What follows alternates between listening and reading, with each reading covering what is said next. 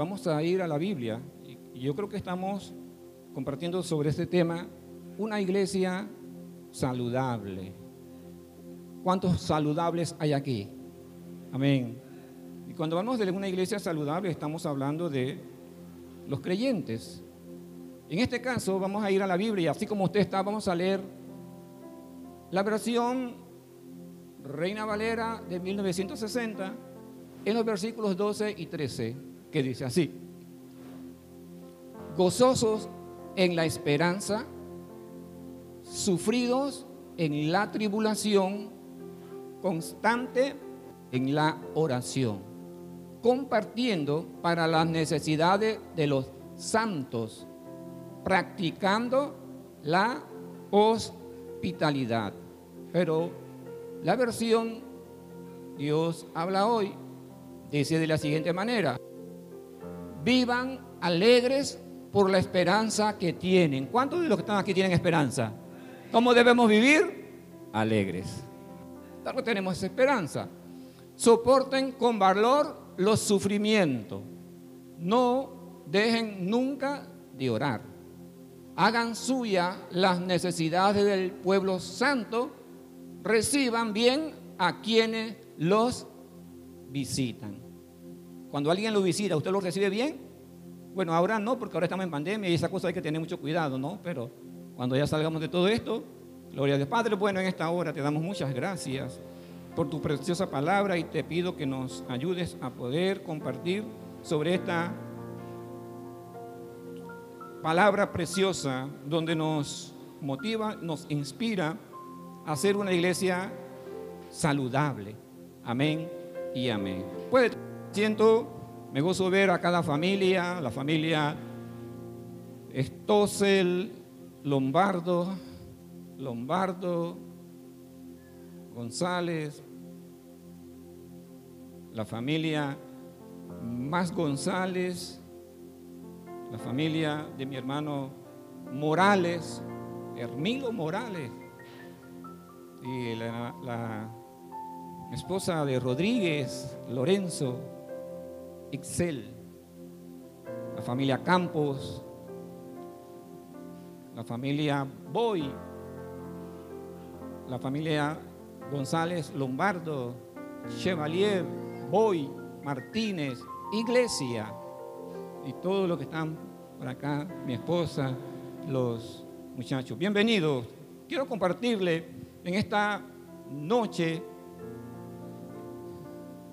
el tema que estamos dándole, digámoslo así, eh, continuidad o una serie de diferentes aspectos de acuerdo a lo que dice la Biblia, que es una iglesia saludable. Porque como pastor, y yo creo que el Señor también como el pastor de los pastores, quiere que la iglesia esté saludable. Yo no creo que ningún padre de familia quiere a un hijo enfermo, ¿verdad? No lo desea que esté así. Busca la forma de que si tiene esto, va a buscar alguna forma para que su hijo se sane. Si tiene fiebre, le da una pastilla. Si le duele la muela, va al médico. Si le duele la barriga, va a buscar alguna forma para que su hijo se sienta bien. Esto lo hacen los papás, la mamá. Porque quieren que sus hijos estén bien, saludables. Bien, nuestro Padre Celestial, como nuestro Creador y luego como nuestro Salvador, también desea que nosotros seamos saludables y estemos sanos. Una iglesia saludable. Esta es la parte número cuatro en el cual vamos a compartir. Y la tecnología y el aspecto visual que nos permite recordar algunas cosas, vamos a ver lo siguiente. Aquí en esta imagen usted va a notar y ver los puntos anteriores en el que hemos compartido características, cualidades de una iglesia que es saludable, está sana, que está bien. Pero al mismo tiempo, estas características que hemos visto a lo largo de los tres viernes anteriores nos permitirán a nosotros hacer una evaluación. ¿Cuál de todas estas áreas estamos bien? Saludable, sano, no me duele el pie, no me duele el brazo, no me duele el, oído, no me duele el ojo. Pero de repente me duele la cabeza, Vamos a buscar soluciones y alternativas para eso. Dentro de las características de una iglesia saludable, primero hablamos que Hechos capítulo 2, ahí fue donde partimos. La iglesia en Jerusalén era una iglesia saludable porque amaban la enseñanza, amaban la Biblia, amaban ser instruidos por la palabra de Dios amaban crecer en el conocimiento de la Biblia. ¿Cuántos de los que están aquí aman crecer en el conocimiento de la Biblia? Y para usted crecer en el conocimiento de la Biblia, es obvio y lógico que usted tiene que leerla. Pero aparte de eso, dentro de la congregación tenemos diferentes departamentos, áreas o en la escuela dominical, donde usted también puede formarse y entrenarse. Bueno, esa era una área en que la iglesia en Jerusalén estaba bien, sana. Luego, en la unión unos con otros. No estaban peleándose. Tenían en común todas las cosas. Si alguien tenía una necesidad de que se le orara, ellos oraban. Cualquiera que sea la necesidad, ellos vivían una vida de comunión unos con los otros. Luego, el tercer aspecto, característica, era que dentro de las cosas que lo hacían una iglesia saludable era la adoración. Cuando venimos aquí a la iglesia, ¿a qué venimos? Entre muchas cosas. Una de ellas es adorar a Dios. Te vengo a decir, te vengo a decir toda la verdad. Y lo adoramos. Que te quiero, Señor. Te amo, Señor. Con Él corazón. Pero si usted está aquí y no siente ese deseo de adorar, ¿qué significa? Que algo está mal, ¿cierto? Pero si siente ese deseo de adorar, gloria a Dios, porque en esa área, ¿cómo está usted? Saludable, está bien, sano, gloria al Señor. Luego, el cuarto aspecto era la oración. iglesia que oraba. Pedro estaba en la cárcel. ¿Y qué hacía la iglesia? Oraba. Pedro y Juan lo azotaron y le dijeron, no queremos que hablen más en el nombre de Jesucristo. Ellos llegaron y le dijeron a la comunidad de creyentes allí en Jerusalén, mira, esto es lo que nos han dicho, no quieren que prediquemos más la palabra del Señor. Y la multitud se levantó y dijo, soberano Dios, tú que hiciste los cielos y la tierra, que dijiste por boca de tus profetas, por boca de Abraham, Moisés, Isaac, y comenzaron a qué? A orar. Una iglesia sana, saludable no tiene problema para orar. Yo lo decía en ese, en ese momento. Usted puede orar cocinando. Usted puede orar en el bus cuando va o en el metro.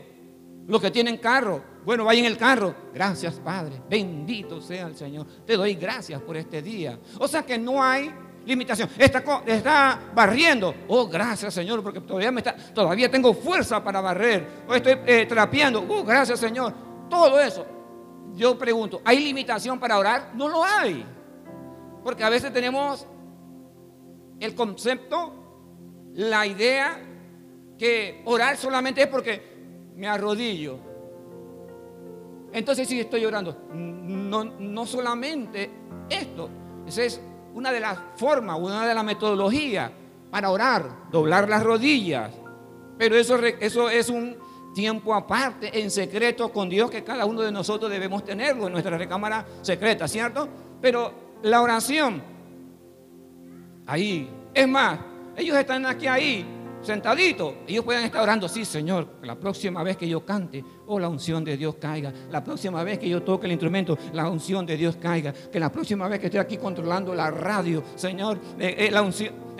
¿Hay alguna limitación para orar? No lo hay. Entonces es una iglesia saludable, sana, porque sabe que la oración es como el alimento, es como el agua. Luego, la evangelización. Era una iglesia que evangelizaba, que le decía a sus familiares, Cristo viene. Que le decía a su esposo, a su esposa, a su hija, Cristo viene.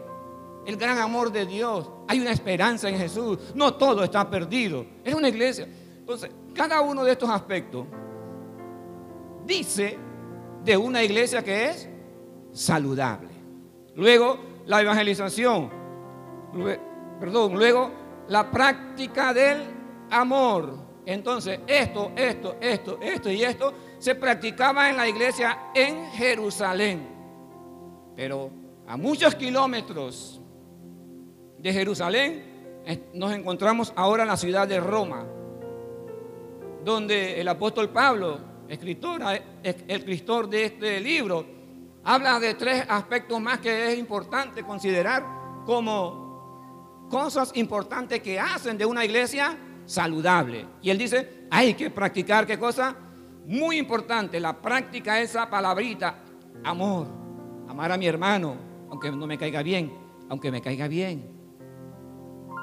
Hay que amar a su hermano. ¿Cuánto dicen amén? Y cuando habla, yo hablo y la Biblia habla de la práctica del amor. Mire lo que la palabra dice, la práctica del amor. ¿Cuántos aman a su hermano? Amén, es fácil. Pero cuando hablamos de práctica ya es otra cosa diferente, es la acción es decirle, en verdaderamente hermano, te amo. La humildad, humilde. Hoy usted quizás Dios lo ha llevado a un nivel de importancia, de nivel de estudios teológicos, de educación, etcétera, etcétera. Pero usted mantiene qué cosa? Su humildad, la sencillez tranquilo. Y luego el ser ama servir a Dios. Cuando llega a la iglesia, pastor o hermano, ¿qué puedo hacer yo por la obra del Señor? Me di cuenta que aquella escoba eh, estaba ahí, nadie la usaba. Puedo usarla. Servir a Dios en, en el área ministerial. Hoy quiero compartirle dos aspectos más. Y es que para que una iglesia sea saludable, también tiene que perseverante. La perseverancia. Y estamos en la ciudad de Roma o en el libro de Romanos, donde el apóstol Pablo dirige las palabras bajo la eh, unción del Espíritu Santo y dice lo siguiente, Romanos 12:12, 12, gozosos en la esperanza sufridos en la tribulación, constante en la oración. Una iglesia saludable. Es una iglesia perseverante. Es decir, si yo le, yo le preguntara, y si en esta noche tuviésemos que levantar una encuesta personal, uno a uno. Y yo le preguntara a usted una única pregunta para todos, sería esta. Hermano Hermilo, no, nadie me tiene que contestar, solamente para que usted note lo siguiente. Quiero poner esto como una ilustración. Hermano Hermilo, ¿ha pasado usted durante los últimos dos años alguna dificultad? ¿Algún problema? que le ha causado tristeza y dolor? Yo estoy seguro que el hermano va a decir, sí, en algún momento lo he pasado. Y así sucesivamente le puedo ir preguntando esta misma pregunta a todos y seguramente todos me van a decir, sí, pastor, he pasado por alguna de esas dificultades. Y luego yo le preguntaría, pero ¿por qué no se ha dado por vencido y ha colgado los guantes? Ah, porque hay una palabra que se llama, ¿qué cosa? perseverancia, no me daré por vencido. Seguiré hacia adelante a pesar de las circunstancias, a pesar de las adversidades, a pesar de la escasez, a pesar, pesar del dolor. Seguiré hacia adelante porque en mí hay una palabra. El que perseverare hasta el fin, este será sal. Mire qué importante es la palabra perseverancia. Entonces el apóstol Pablo dice, gócense en la esperanza, en la tribulación y constante en la oración. Vamos a ver tres aspectos que este versículo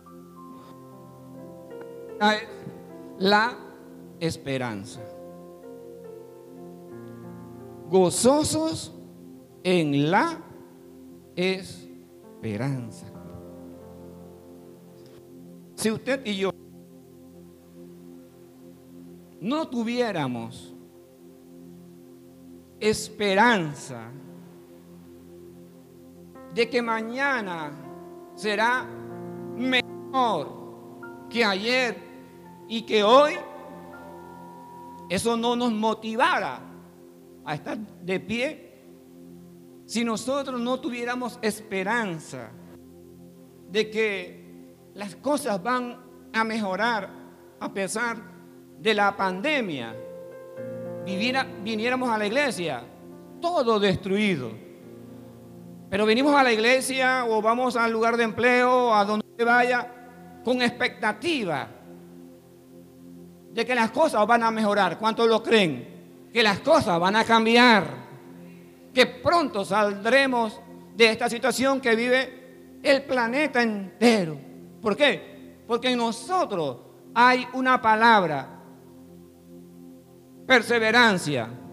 Pero la perseverancia tiene que ver con esta palabra, porque tenemos esperanza. Por eso persevero.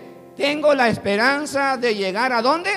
A la meta. Por eso yo voy a perseverar, porque hay una esperanza que nos motiva, que nos impulsa a seguir hacia adelante. ¿Cuál es esa esperanza? Lo, lo dijo de esta manera, puesto los ojos en Jesús, autor y consumador de nuestra fe.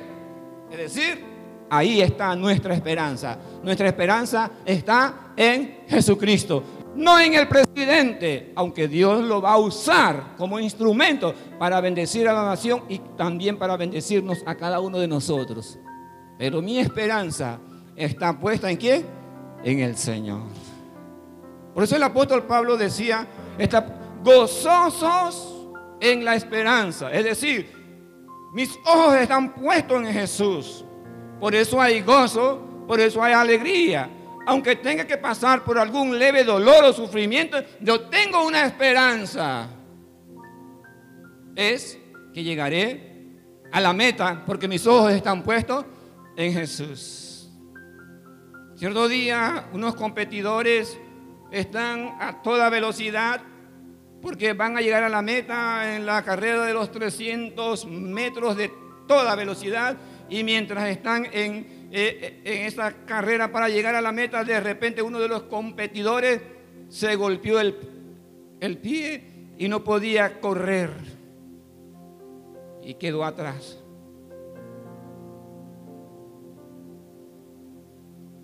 Y luego comenzó a, siguió corriendo siguió corriendo y cojeaba y cojeaba.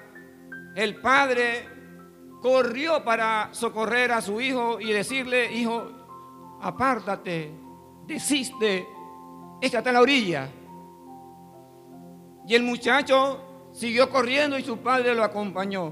Cuando esto está sucediendo, las, las cámaras que estaban siguiendo al que iba de primero, repentinamente se enfocaron en aquel que iba cojeando y que iba de último.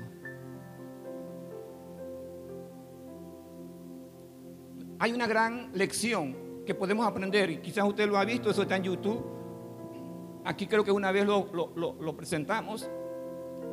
Y es que la perseverancia es no darse por vencido, ni derrotado, sino que la perseverancia vence el obstáculo porque tiene una esperanza de llegar a dónde? A la meta. El muchacho llegó a la meta, no fue el primero.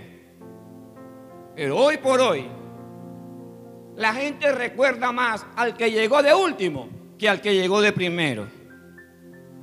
Pero quiero enfocar el aspecto en lo siguiente.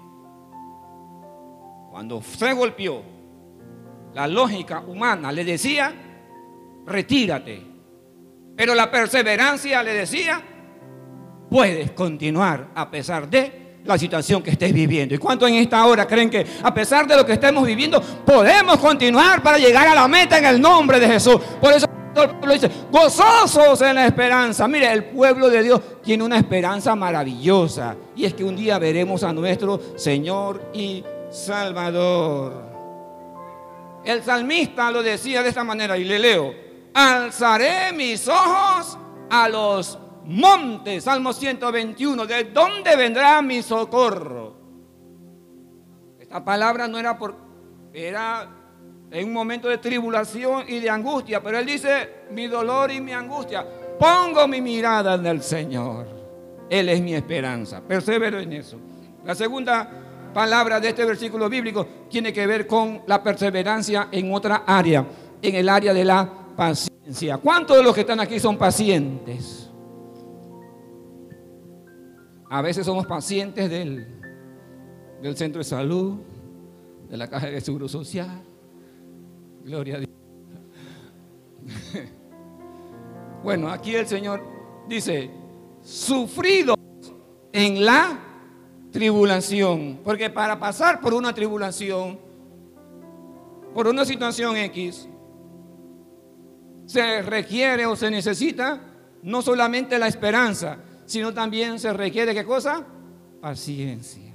A nosotros nos gustaría que todo saliera fácil, que cualquier problema se pudiera solucionar de la mejor manera, circunstancias y adversidades, pero tenemos que recordar que somos peregrinos en esta tierra y que el apóstol Pablo nos presenta esta palabra bajo la iluminación del Espíritu Santo y hoy podemos entender que aunque estemos en alguna tribulación, hay que ser paciente, porque en medio de la paciencia, Dios, que fue a la cruz en la persona de su Hijo Jesús, también nos dará a nosotros la victoria. Y el apóstol Pablo, hablando de sufridos en la tribulación, el apóstol Pablo era como el vivo ejemplo de esto y Filipenses 4:13 lo dice. ¿Qué dice Filipenses 4:13? todo lo puedo en Cristo, me fortalece. Eso es paciencia. Paciencia que las cosas van a cambiar. Náufrago en alta mar. Pablo dice, he estado sin vestido, no he tenido comida, me han apedreado, he sido acusado de falsos hermanos. Está ahí, sufridos en la tribulación. Pero él tenía una perseverancia. Y en medio de esa perseverancia había una palabra que era paciencia. Dios nos dará la victoria. Entonces, una iglesia saludable es una iglesia que persevera. Y la tercera palabra es comunión con Dios. Y luego dice al final el versículo bíblico, constante en la oración. Tiene que ver con comunión con Dios. Esto haría de la iglesia anunciadora de Sion una iglesia saludable, una iglesia que practica, vive y sabe lo que es la perseverancia. No, lo he, no lo he logrado todavía, pero lo lograré en el nombre de Jesús. No lo he alcanzado todavía, pero lo, lo alcanzaré en el nombre de Jesús. Eso es perseverancia. Es decir, me salió mal a la primera vez, ya no lo hago nuevamente. No, no, no, hermano, vuelva a hacerlo.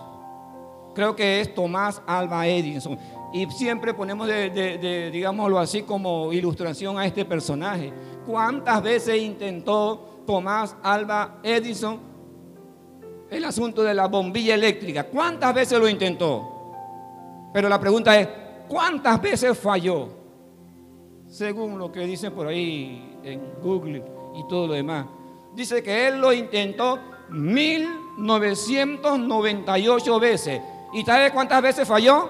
1998 veces. La pregunta sería, fallando tantas veces, ¿por qué no se dio por vencido? Esta palabra, perseverancia. Y dicen que si es como dice Google, a las 1999 veces, ¡pam! se encendió la bombilla eléctrica y pasa la historia como uno de los inventos, de los más de 40 inventos de él, pero en este caso que estoy hablando de la bombilla eléctrica, más revolucionarios del mundo. ¿Por qué? Gracias a un hombre que falló 1998 veces, pero que no se dio por vencido, sino que perseveró. Entonces, por eso el apóstol Pablo habla de esta palabra. Y lo es la generosidad. ¿Cuántos generosos hay aquí? Gloria al Señor. Por lo menos no hay nadie que se llame generoso. En algunos lugares he escuchado a personas que se llaman generoso. Tienen como nombre generoso. Generoso Rodríguez. Martínez. Bueno. Romanos 12, 13 dice lo siguiente. Compartiendo para las necesidades de los santos. Hemos enumerado y hemos visto varias características que hacen de una iglesia saludable, es decir, de todo lo que estamos aquí. Esta característica, la generosidad. Si hay una iglesia que es generosa en cuanto a la práctica, entonces será una iglesia saludable, generosa. Yo tengo que hablar por mí, unos hermanos, y sin mencionar nombre. Pero de repente llega un hermano hablando de la generosidad y me dice, eh, pastor, ¿usted come pescado? Imagínese esa pregunta. ¿Quién no come pescado aquí? A ver.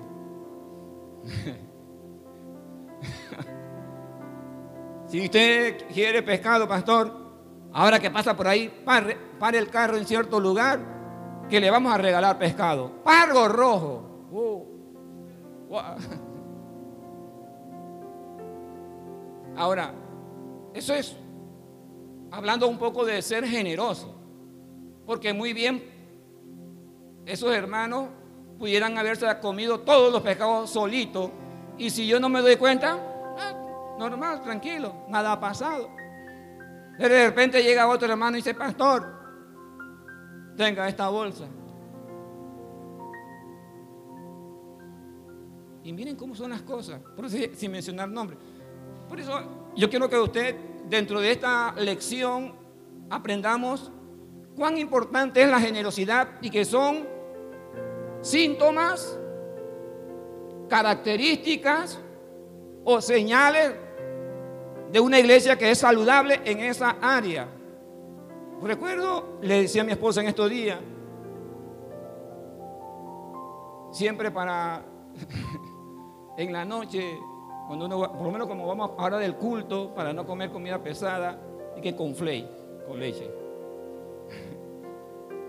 y que que yo fui un, día, y pan, se, acabó el conflay.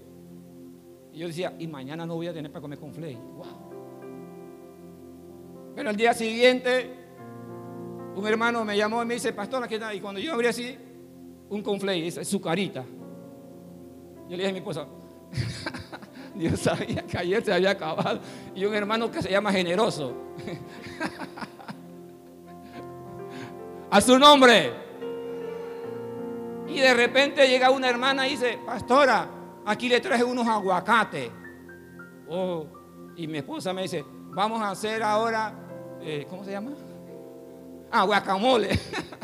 Aguacate con queso blanco y poroto. Bomba. Oh, a su nombre.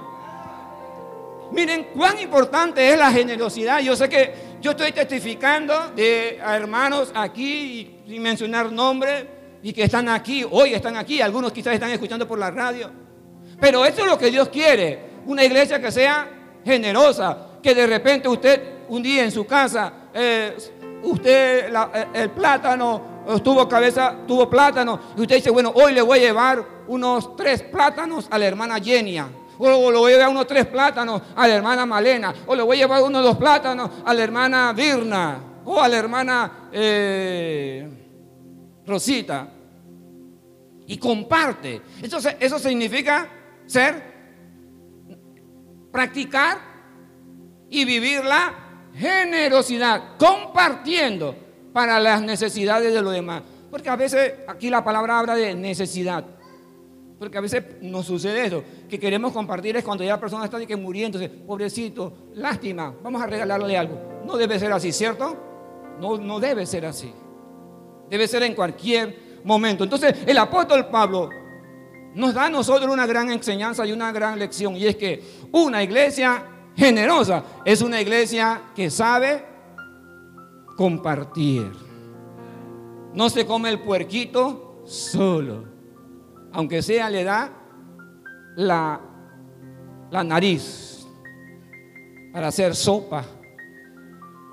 Un hermano me dijo, si te viera pastor, la sopa de nariz de puerco, rica. Y qué gloria Vamos a ponernos en pie. Gloria al Señor. Le he compartido y estamos compartiendo sobre algunos aspectos importantes de una iglesia que es saludable. Y quiera el Señor que los que estamos aquí seamos una iglesia sana.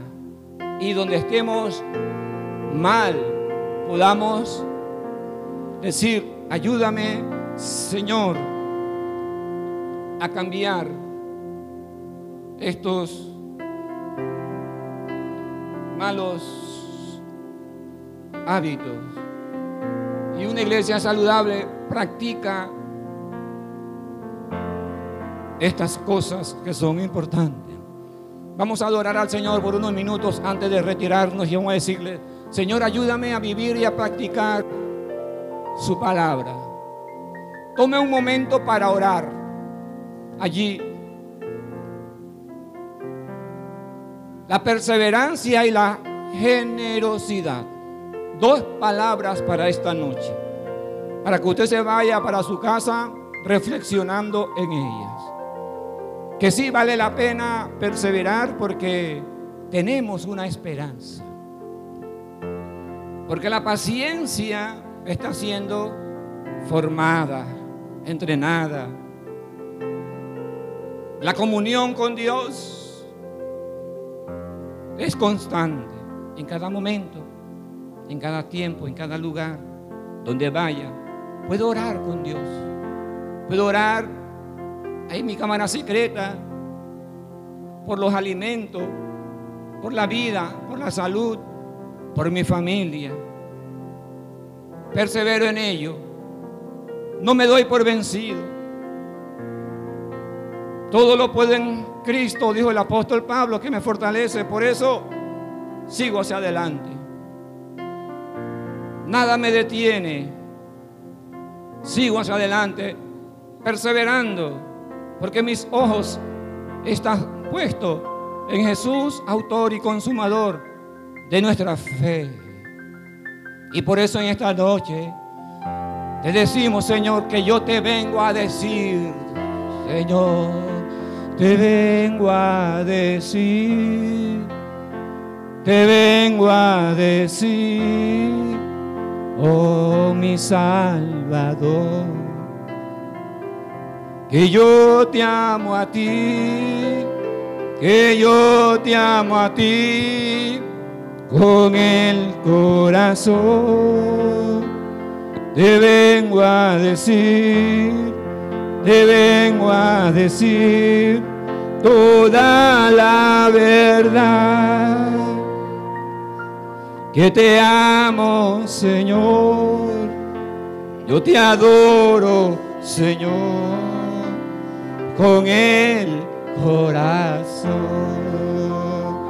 Te vengo a decir, te vengo a decir toda la verdad que te amo, Señor, te adoro, Señor, con el corazón. Yo quiero cantar, yo quiero cantar de gozo y de paz.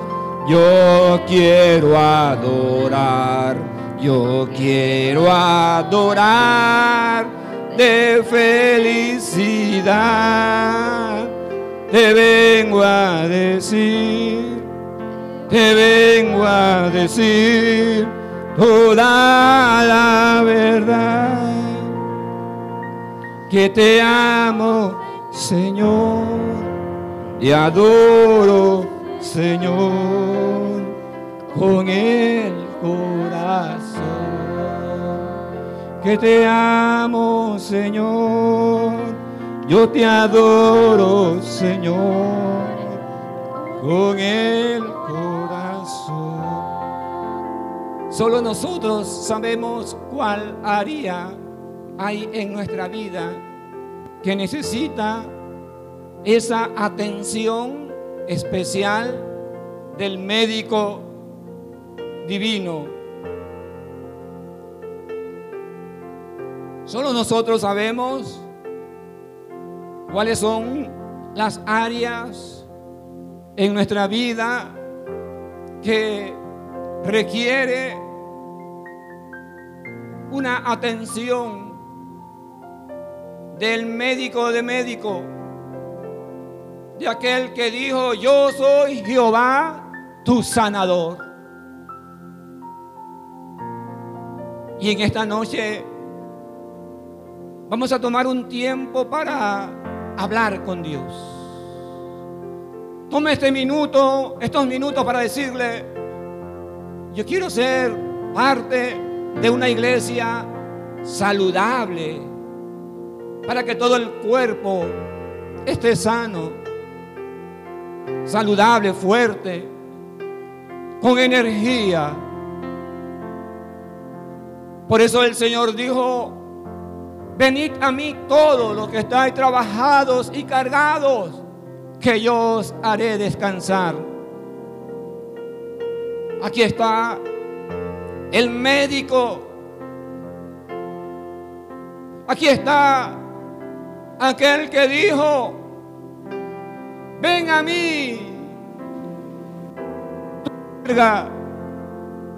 porque yo tengo cuidado de ti. Mis amados hermanos, sin importar cuál área en nuestra vida no esté sana o no esté saludable y que requiera de la ayuda de Dios, yo estoy seguro que ese Dios bueno en esta noche está aquí para atenderte. Escucha esto, Él está aquí en esta noche para atenderte. Él fue a la casa de Marta y de María para porque ellas tenían una necesidad. Él fue a la casa de Saqueo para atenderlo porque él tenía una necesidad. Él fue al pozo para atender a una mujer samaritana que tenía una necesidad.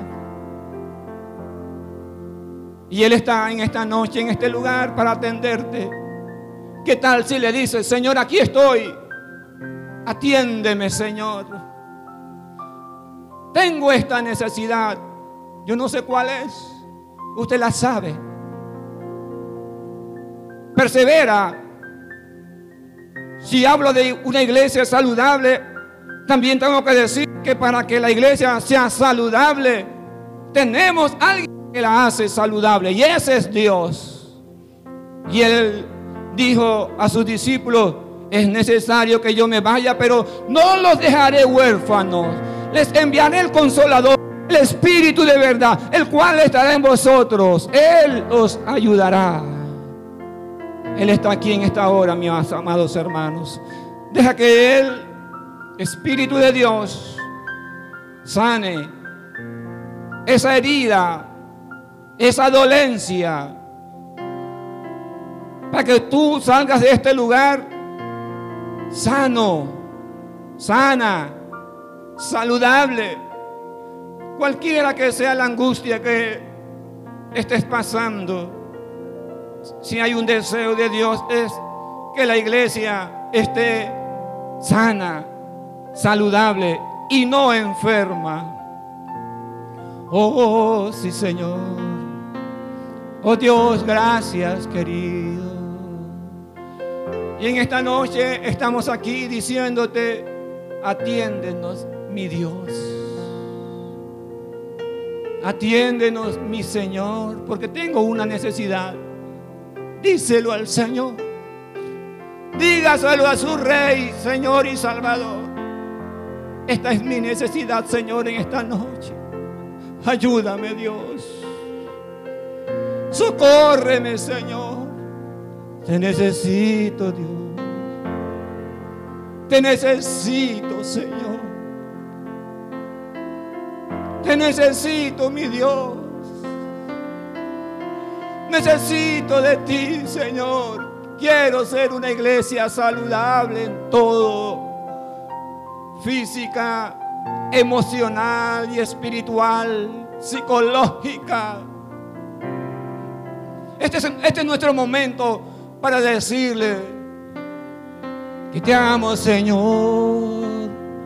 Te adoro, Señor. Con el corazón. Que te amo, Señor te adoro, Señor, con el corazón.